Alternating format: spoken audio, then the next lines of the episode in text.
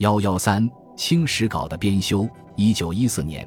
袁世凯政府按照历代修史的惯例，设立清史馆编纂清史，其用意还在于笼络清朝遗老，以文史释志。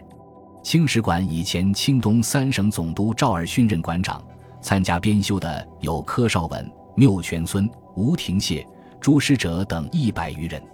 这些人大多是清朝遗老，在政治上反对共和，主张复辟。他们修史的宗旨是修史以报故君，借修史表达对前朝的忠心，史学观念陈旧。在体例上，他们商议怎样编纂，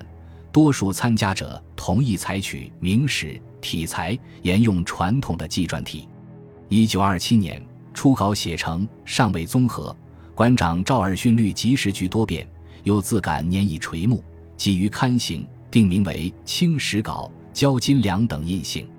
金良在办理刊印时，承使馆诸人无暇顾及之机，擅将部分文稿增改，并作《清史稿校刻记》。印成后即运往东北四百部，是所谓关外本。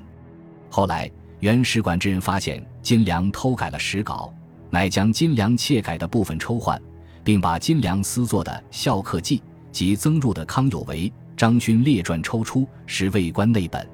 清史稿承其旧史学的正史系统，分本纪十二至十六，表示列传十八，共五百三十六卷。起自明神宗万历四十四年，努尔哈赤在赫图阿拉建国称汗，下期一九一一年辛亥革命推翻清朝。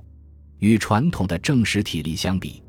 清史稿有所变通，新立了交通志。邦交志、二志、仇人传、藩部传、蜀国传、三传、诸臣封爵表、大学士表、军机大臣表、部院大臣表、将臣表、藩部表六表，反映了社会部分新现象。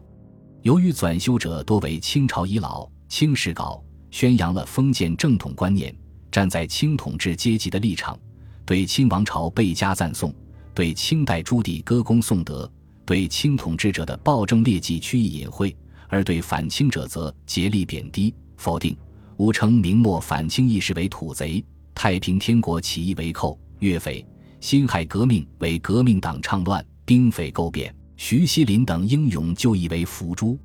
清史稿还为卒于民国的清史遗臣立传，以表彰其不忘故君之忠。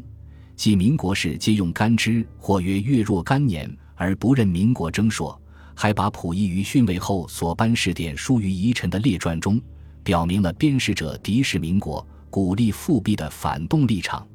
清史稿是在北伐战争节节胜利、北洋军阀行将灭亡的形势下仓促复印的，缺乏总阅审定，故体例不一，记、传、表、志不相配合，重复、疏漏甚多，内容也繁简失当，且与目录、序例互相抵伍。史实错讹不少。